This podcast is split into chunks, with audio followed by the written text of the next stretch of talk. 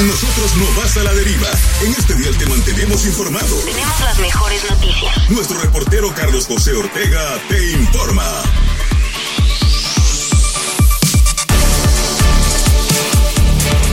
Vamos arriba Puerto Rico, muchas gracias por estar ahí conectado con nosotros en el 88.1 FM. Inspira para toda buena obra, ánimo donde quiera que usted esté.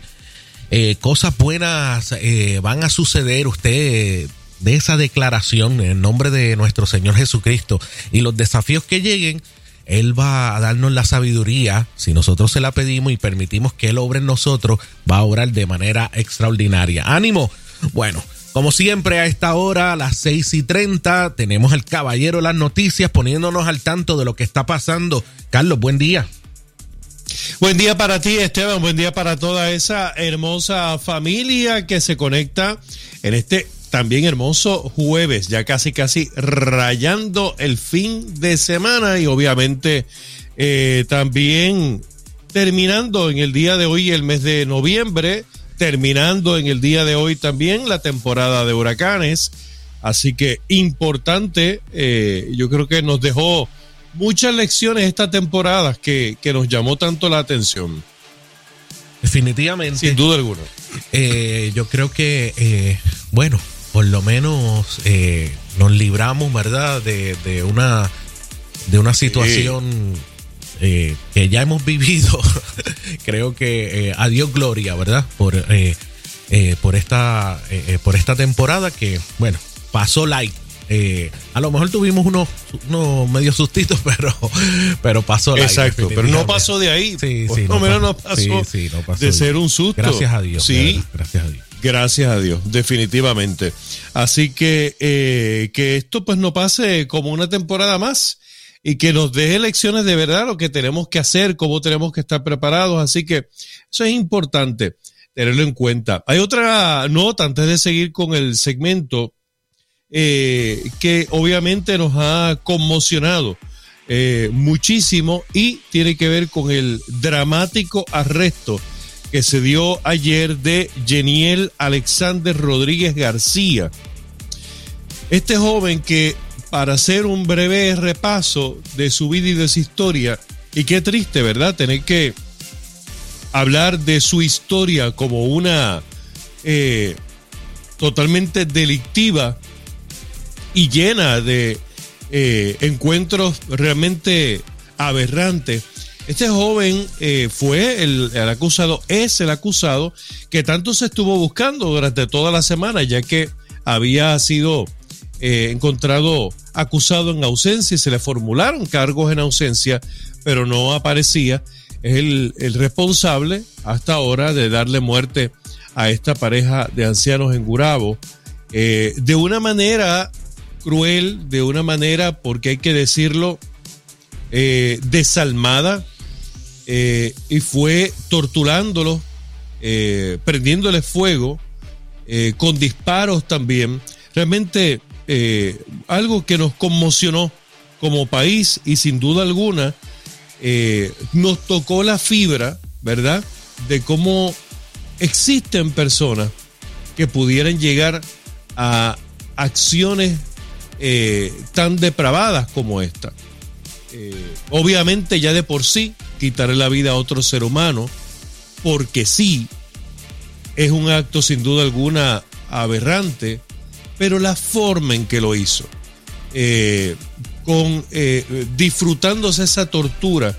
Además, es muy triste el caso porque este joven, para la edad que tiene, señores, y esto es lo que a muchos de nosotros nos impacta, para la edad que tiene empezando a vivir, tiene un largo historial de crímenes. Eh, sembrando el... sí, Esteban, es una cosa eh, eh, empezó desde, desde muy niño en esto y tiene un largo expediente donde llega a ser una de las figuras más temidas ahora mismo en el mundo del crimen con apenas 18 años. ¿Qué pasó con este ser humano que con apenas 18 años, comenzando a vivir, eh, es capaz de perpetrar los más horrendos crímenes? Eh, y obviamente eh, ayer se da con él, y esta es la parte que hay que destacar. se da con él. De hecho, en un motel en el área este, dentro de ese motel él estaba con la que él mismo dio a entender que era su pareja, 17 años esta joven, una menor de edad. Eh, y lo más asombroso, hay tantas maneras de describir esto, pero eh, lo más asombroso, lo más espeluznante, es la forma eh, con la que él alegre se muestra ante las cámaras, cuando él lanza besos, eh, saluda a su mamá como si se tratara de un artista que la prensa está siguiendo y decía, mami, te amo y un beso a todo el mundo. le re, cuando se le pregunta, pero vas a hacer alguna expresión sobre lo que hiciste. Le resta importancia, se burla, incluso se echa a reír. Yo tengo que admitir que, realmente yo no tenía palabras. Me quedé tan sorprendido de cómo para muchas personas, para muchas, lo catalogaron como, eh, como un ser humano desalmado, o sea, sin nada por dentro. Eh, y uno se lo cuestiona, ¿tendrá algo por dentro? Un ser humano que llegue a, cometer algo y a reaccionar de esa naturaleza. O sea, eh, Esteban, realmente fue algo impactante. es impactante. Eh, creo que consternó al país completo. Eh, o sea, sí, la, la, situación, ¿verdad? Muy lamentable, consternó también su actitud, su forma de, reaccionar a, ¿verdad? al arresto y todo el proceso también fue muy eh, lamentable, ¿verdad? Y, hace también a uno reflexionar cómo, cómo estamos como, eh, como país eh, en nuestra, cómo está nuestra sociedad, cómo se está criando, cómo está la salud mental, cómo estamos haciendo nuestras las cosas en general. Bueno, vamos a, vamos a ir, vamos a trabajar para que esto definitivamente tiene que cambiar y y tenemos que seguir tocando este tema en varios ángulos con diferentes profesionales para también traer herramientas, porque esto no, esto no viene como que de ayer. En el caso de, este joven, ¿verdad? Esto eh, viene, viene hace ratito y hay que como que... Esa era su vida. Sí, sí. Tristemente esa era su vida. O sea, bueno. delinquir de esta manera era su vida. O sea, nació eh, se desarrolló eh, en eso. E, esa era su vida. ¿Qué pasó aquí? Porque obviamente las cosas no ocurren en el vacío. Eh, cuando un ser humano actúa de esta manera o, vive con esa maldad como modus operandi, no pasa en el vacío. Algo ocurrió aquí, ¿qué ocurrió? Pero definitivamente es triste no solamente por las, todas las vidas que él ha cegado, eh, en su corta vida, sino por eso mismo, por una vida joven que se pudo haber aprovechado, que pudo haber sido buena para Dios y sin embargo este ha sido el camino. Eh, aquí han pasado muchas cosas que son dignas de análisis y que con el tiempo tendremos que discutirlas. Cierto, cierto. Bueno, Carlos, tenemos una invitada en este segmento. Cuéntame. Sí, señor. Sí, señor. Y obviamente es una de las personas que ahora mismo está en el ojo de la controversia. Cierto. Sin duda alguna. Sí. Eh, y nosotros vamos a hablar de lo sucedido con ella, eh, de cuál es el estatus de esta situación con relación al proyecto Dignidad eh, y qué podría pasar de aquí eh, en adelante. Así que para eso ya tenemos a la precandidata a la gobernación por el partido Proyecto Dignidad, la licenciada Adanora Enríquez. Licenciada, buen día, bienvenida. Muy buenos días. Ya ustedes saben, un placer estar en familia. Eso es, eso es. Gracias por estar ahí con, ah, con nosotros y al tanto, ¿verdad? De, eh, y al pendiente, ¿verdad? Y responder eh, siempre. Carlos. Bueno, licenciada, vamos a empezar obviamente por lo más básico, ya por todos es conocido lo que ha ocurrido eh, y, la, polémica que causó estas expresiones suyas en esta conferencia de prensa. Eh, tengo entendido que el partido se reunía ayer, en la tarde, noche de ayer. Al día de hoy, ¿cuál es el saldo de esta controversia que ha pasado? ¿Algo ha variado? Eh, ¿O usted se sostiene en lo mismo? No, nuestro reclamo sigue igual. Entendemos que está siendo atendido por el Consejo de Gobierno. Eh, hasta ahora no he recibido ninguna notificación, pero debo decir que realmente quien cursa el reclamo es el director de asuntos eh, legal, eh, de asuntos electorales, ¿verdad? El doctor José Colón. Eh, a mí no me ha llegado ninguna notificación, no tengo ninguna notificación tampoco de él hasta esta mañana. Eh, así que entiendo que si se reunieron ayer, pues estarán en el proceso entonces eh, de emitir su decisión por escrito. Licenciada, le pregunto, eh, este, estos, re- estos reglamentos, ¿cuándo, ¿cuándo se, se generan para, para tener un marco de referencia real? ¿Desde, ¿Desde qué momento? Porque usted estuvo en algún momento en esa, en esa junta. Eh, O sí, yo, estu- yo estuve en la Junta, bueno, obviamente en el inicio, pero el reglamento general del partido se enmendó en mayo del 2022. Para entonces ya yo no estaba en la Junta. ok. Eh. Y esta, y esta regla eh, de que, pues, para ser eh, parte de la Junta o eh, parte, parte de, eh, eh, básicamente es parte de la Junta, eh, debería de eh, ser af- estar afiliado, ser, eh, ser afiliado a Proyecto Dignidad por un año, eh, un año antes de que eh, se pudiera, eh, ¿verdad?, ejecutar o, o pod- o podría entrar en la Junta. Eh, Sí, ese, ese, ¿Esa regla ya estaba o, o no, no, eso no, fue es que no nuevo? No es que no podría estar, porque si lo hubiéramos aprobado cuando nació el partido, ninguno de nosotros tenía un año. Mm, Ok. O sea que eso, eh, esa regla se añadió luego que usted sale de la Junta. De, Eso es correcto, eso es pro- sí, eso es un producto de una enmienda. o sea que usted no desconocía de, ese, de, eh, de esa regla. Pues la realidad es que no, no la había mirado, eso es parte del reglamento general, pero recuerda que como yo la cumplía de todas maneras, claro. es algo que estoy mirando sobre lo cual cumplir. Eh, y como, como ya he explicado antes, esto no es producto eh, de que estábamos eh, en una eh, expedición detrás de, del otro aspirante, sino que esto se da eh, de, de manera tal que el 21 de noviembre, la semana pasada, martes, eh, el director de Asuntos Electorales estuvo reunido con el licenciado Nelson Rosario, con el representante de eh, Javier Jiménez, ¿verdad? Y ellos están estableciendo un, eh, un plan de trabajo, ¿no?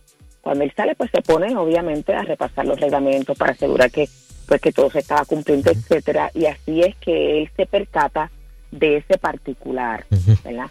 Eh, y por eso es que cuando me dice yo quiero hacer el reclamo, pues obviamente yo le digo que pues que está bien porque eso es lo que tiene que ver con la pureza de los procedimientos y el, el regirse, ¿no? Por lo- los reglamentos, que es lo que nosotros establecemos. Claro. Eh, Pero, li- claro. licenciada, no, no se presta a, a distintas interpretaciones. Muchos entienden, y lo vimos además en los diferentes análisis que se ha hecho, a otras interpretaciones, porque cuando uno mira eh, el punto número dos de, de ese inciso H, eh, de, y claro, y luego va el título, pero si uno mira primero eh, el punto número dos, cuando dice que la persona tiene que llevar un año para aspirar, para ser nominado o para poder ocupar una vacante, pero si uno va al encabezado, dice del Consejo General. ¿No Claro, está claro esto? Ajá. No, no. En, en el artículo, ¿verdad? Eh, 8, eh, entiendo que es el inciso acá, se establece que la persona que sea nombrada, ¿verdad?, como candidato oficial a la gobernación, se le entrega la presidencia. Por eso es que es complementario. Si te entregan la presidencia, tienes que cumplir entonces con lo que son los requisitos para ocupar esa posición dentro del, del Consejo de Gobierno. Y para poder ocupar esa posición dentro del Consejo de Gobierno, como bien este citaste, pues necesitas tener ese año eh, previo de ser miembro bona fide y esto se establece precisamente como una salvaguarda eh, para asegurar que las personas que estén dentro de ese cuerpo eh, pues puedan eh, tener un tiempo ya, tengan el compromiso, etcétera, y no podemos olvidar que en este caso eh, el presidente pues obviamente es la figura máxima. eh, y ese, ¿verdad?, sería el candidato a la gobernación y están ligados.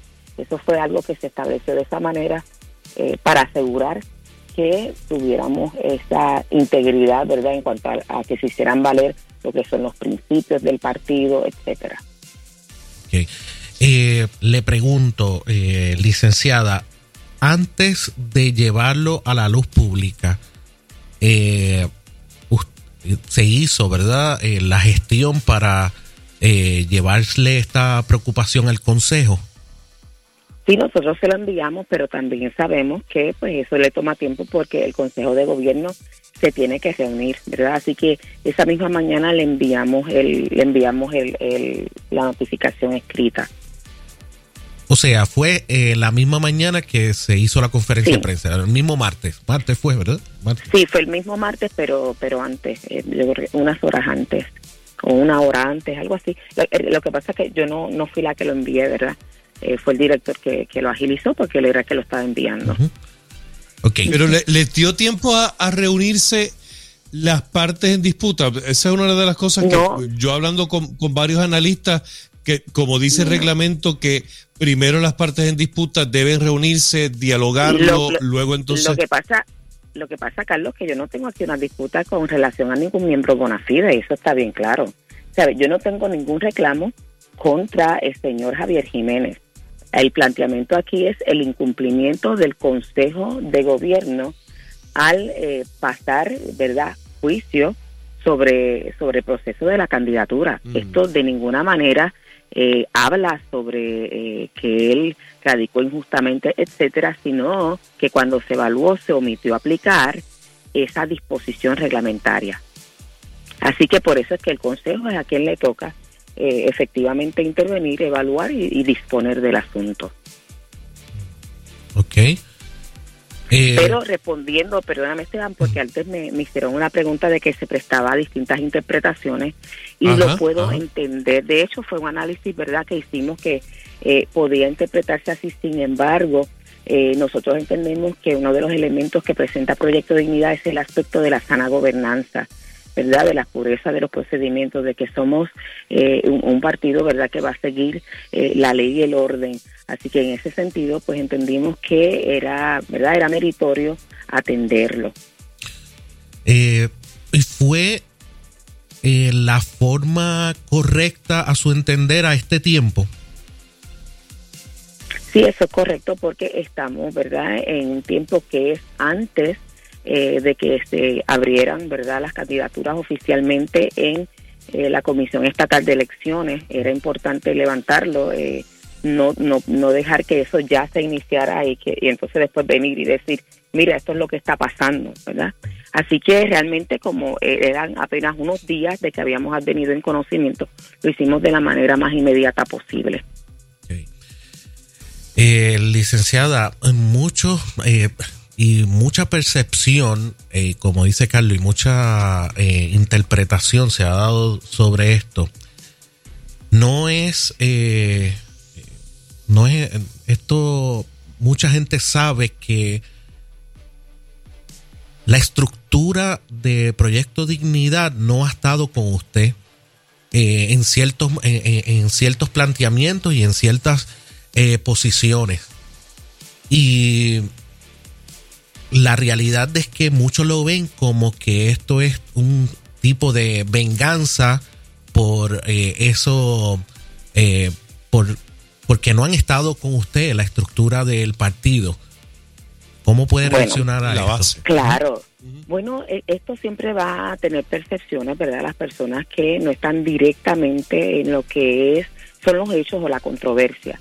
Eh, así que puedo entender que tengan esa percepción, pero eh, mis convicciones no me permiten actuar por venganza. Entonces, eh, siempre tenemos que tener, ¿verdad?, este juicio probado. Y yo sé, alguien puede decir, sí, pero somos humanos. Lo que pasa es que aunque nosotros seamos humanos, nuestras emociones tienen que estar sujetadas, ¿verdad?, eh, a lo que es la bondad, a lo que es el buen juicio, a lo que es hacer lo correcto. Así que nada más lejos de, de eso. De hecho, si fuera algo así, nosotros tenemos un código de ética. Yo yo tengo eh, base para erradicar varias querellas y no las he hecho. ¿verdad? Así que realmente eso es totalmente ajeno. Y, ¿Querellas por qué? Perdóname, ¿querellas por qué, licenciada? Bueno, ¿querellas dentro del partido por qué? Ajá. Porque el, el código de ética, si lo examinas, habla del buen trato entre las partes, ¿verdad? Eh, de no hablar mal del otro, una serie de cosas, ¿verdad?, que, están allí comprendidas eh, y que podría haber, haber elementos, ¿verdad? Eh, lo digo como respuesta a eso, obviamente no voy a entrar a, a, empezar a hacer señalamientos porque entonces ahí sí entraríamos en lo que ellos están comentando y no, realmente esa no es nuestra intención. ¿Usted llevaría esto al tribunal? Porque mucha gente entiende que es, una línea peligrosa, que esto la puede perjudicar a usted primero y segundo que puede perjudicar al partido, pero ¿llegaría al tribunal con este issue?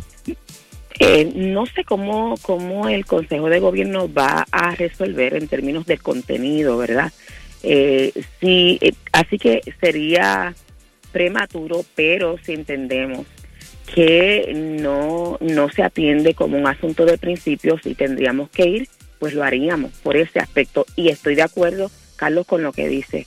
Sería eh, asumir eh, un costo oneroso, sobre todo en nuestra campaña, que lo que hemos visto eh, en, el, en el pueblo, a donde hemos ido, es que las personas se han estado afiliando a Proyecto Dignidad, ¿verdad? Personas que están abstenidas o que no se habían inscrito. así que, que lo entendemos, en su momento estaríamos tomando la determinación pero como dije, esto, esto es un aspecto eh, de, de, principios, de establecer que realmente nosotros eh, seguiríamos las reglas, como es lo que hemos estado presentando, y si ese fuera la, la determinación que tendríamos que tomar, pues la tomaríamos. Fue, eh, fue una buena estrategia para la candidatura de Adanora, de la licenciada Adanora, eh, esto que ha sucedido, eh, o sea, o sea, eh, replanteo, no era a lo mejor mejor ir ante el consejo, plantearlo, a lo mejor debatir allá antes que hacer esto público, eh, o fue buena la estrategia de hacerlo público. Pues mira, es que esto no es un asunto de estrategia de campaña, ¿verdad? Eh, yo sé que es parte de lo que hicimos como equipo de campaña porque de ahí es que surge, ¿verdad?, el señalamiento. Eh, pero igualmente si no hubiéramos estado en, en una contienda y como miembro bona fide me percato de ello, lo hubiera levantado igual. Así que, ¿verdad? Sé, sé nuevamente eh, que pueden tener esa apreciación, eh, lo puedo entender, ¿verdad? Eh, pero no, no fue una decisión de vamos a hacer esto porque esto le va a afectar de una u otra manera. De hecho, nosotros hemos seguido, eh, ¿verdad?, trabajando de, de igual manera en cuanto a lo que es eh, el avance para dar a conocer a Proyecto Dignidad, etcétera. nosotros estuvimos leyendo comentarios de, de, diferentes páginas, no simplemente de la página de nosotros, y mm, la, la percepción que hay de la gente es que esto es parecido a los partidos tradicionales. Eh, que no, no era. Hay algunos que la, apoyan, otros no. Y, estoy planteando el que mucha gente ha estado hablando de que esto pudiera parecerse a los partidos tradicionales. Eh, pues esperan, tienen una expectativa de Proyecto Dignidad y de todos los componentes y de todos los que aspiran algo diferente, pero ven esto como un tirijala eh, y entonces eh, están diciendo esto es más de lo mismo. Pues mira, precisamente esa es una de nuestras preocupaciones, que por no hacer cumplirse el reglamento, esto se convierta en lo que hemos visto en los otros partidos, que se acomodan las cosas eh, y que no fue la intención cuando se estableció el Proyecto de Dignidad. Precisamente uno de nuestros parámetros es establecer sana gobernanza. Entonces, eh, más allá del discurso que se centra en quizás mirar los estilos, eh, tenemos que mirar el origen. Y precisamente eso se tiene que definir, porque nosotros no venimos aquí a hacer las cosas de la misma manera que los demás. ¿Ha tenido alguna conversación reciente con, con eh, Javier Jiménez, el alcalde de San Sebastián? No, no, no una conversación, nos encontramos, coincidimos en eh, un, medio, ¿verdad?, que nos citó para entrevista personal. Así que tuvimos, ¿verdad?, presencial. Eh, tuvimos oportunidad de, saludarnos, no tuvimos la oportunidad de dialogar porque él salía, yo entraba y entonces él iba a otra entrevista. Eh, licenciada, ¿quién sale beneficiado de todo esto? Bueno, tendría que salir beneficiado definitivamente Puerto Rico si se, si se corrige el error. ¿Verdad? Porque se afirmaría, Proyecto Dignidad viene a hacer aquí las cosas de una manera eh, íntegra y eh, velando por el fiel cumplimiento de su reglamento.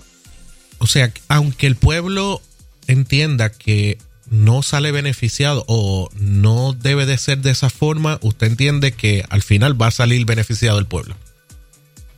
Bueno, lo que pasa es que acuérdate, eh, en un asunto son las opiniones y otra cosa es lo que se da dentro del marco eh, de, orden, ¿no? Eh, y ahora todavía estamos en el proceso, pero si se, si se enmienda el error, las personas, yo sé que entonces van a tener a bien evaluar y decir, es que estas son, ¿verdad?, las reglas del juego y esto así era que tenía que aplicarse pues a todo el mundo. Esto era lo que, lo que operaba, ¿no? ¿Cuánto tiempo tiene la Junta de Gobierno de Proyecto Dignidad ya? Eh, un día. ¿Usted le dio cuántos días? bueno, ah, recuerde que lo que hablamos fue que tenían cinco días para, para entrar a tratarlo y ya ellos entraron a tratar el asunto. Mm. ¿Ves? Sí, se reunieron anoche, ¿no? Exacto, por eso. Nosotros eh, le dijimos, ¿verdad?, que pudieran comenzar porque uno, uno conoce que estos son procedimientos y que son varias, son 15 personas. Así que sabíamos que iba a tomar un tiempo, lo que queríamos era eh, ver de inmediato ¿verdad? una gestión y efectivamente ellos han estado trabajando sobre eso. ¿Usted leyó el comunicado de prensa de, eh, de Proyecto Dignidad? Sí, lo leí, claro. ¿Está conforme? Lo que pasa es que es un comunicado de prensa, no, no resuelve nada de entrada bueno, en la primer, en el primer párrafo te habla que van a atender, ¿verdad?, nuestros planteamientos, que es lo que están haciendo. Y en la segunda ves que realmente es una opinión eh, de algunos que estuvieron allí que querían expresarse. Cuando digo verdad, algunos de, me imagino, de los directivos que quisieron responder a, con toda posibilidad, al contacto de, la, de, la, de las comunicaciones, de los medios de comunicación, pidiéndole una reacción.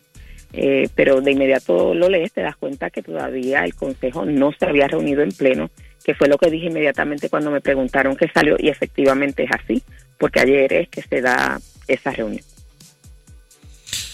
Eh, licenciada, una última pregunta. ¿Por qué usted sale del Consejo de Gobierno de Proyecto Dignidad? Ya nosotros lo habíamos hablado, ¿verdad? En el pasado este, tuvimos algunas diferencias de criterio y todo eso se discutió, ¿verdad? Dentro del Pleno del Consejo. Eh, esas diferencias han hecho que eh, la estructura mantenga alguna distancia de usted. No, para nada. Nosotros en aquel momento seguimos trabajando. Estamos hablando de agosto del 2021. No. Bueno, Carlos.